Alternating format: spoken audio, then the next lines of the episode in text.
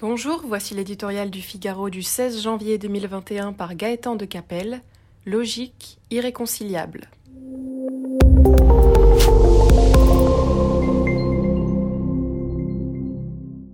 La politique fait rarement bon ménage avec la vie des affaires. Pour qui en douterait, le dossier Carrefour offre un rare concentré du cocktail explosif que le mélange des deux peut produire et plus que tout, la démonstration de leurs intérêts souvent irréconciliables. Aux prises avec une crise sanitaire historique et à 15 mois d'une élection présidentielle, le gouvernement ne fait plus dans le détail. Le champion français des supermarchés ne tombera pas dans l'escarcelle d'un groupe étranger, fût-il un sympathique épicier canadien.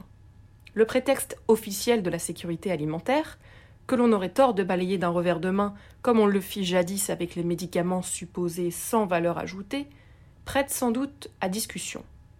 Carrefour n'est pas délocalisable, et dans le pays qui a inventé la grande distribution, on ne compte plus les enseignes d'alimentation.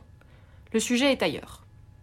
Dans une campagne placée sous le signe de la souveraineté face aux candidats antisystème, quel coût politique risque de payer celui qui a endossé la vente de Carrefour lorsqu'il se présentera l'an prochain devant les Français? Poser la question, c'est y répondre. Les actionnaires de Carrefour, qui ont aujourd'hui d'autres priorités, ont quant à eux trouvé un acquéreur respectable, prêt à racheter leurs actions à un prix qui leur convient. Il ne s'agit en rien d'un raid boursier, mais d'une offre amicale, fort éloignée du capitalisme de prédation que l'on déteste tant ici. Superbe groupe familial bâti en trente ans, Couchetard entend investir pour développer Carrefour. En interdisant l'opération, le gouvernement, quoi qu'il en dise, affiche une curieuse conception du droit de propriété et un respect relatif de la liberté de commercer. Il délivre par la même occasion un message funeste aux grands investisseurs internationaux. Choose friends, leur dit chaque année le chef de l'État en les conviant à sa table.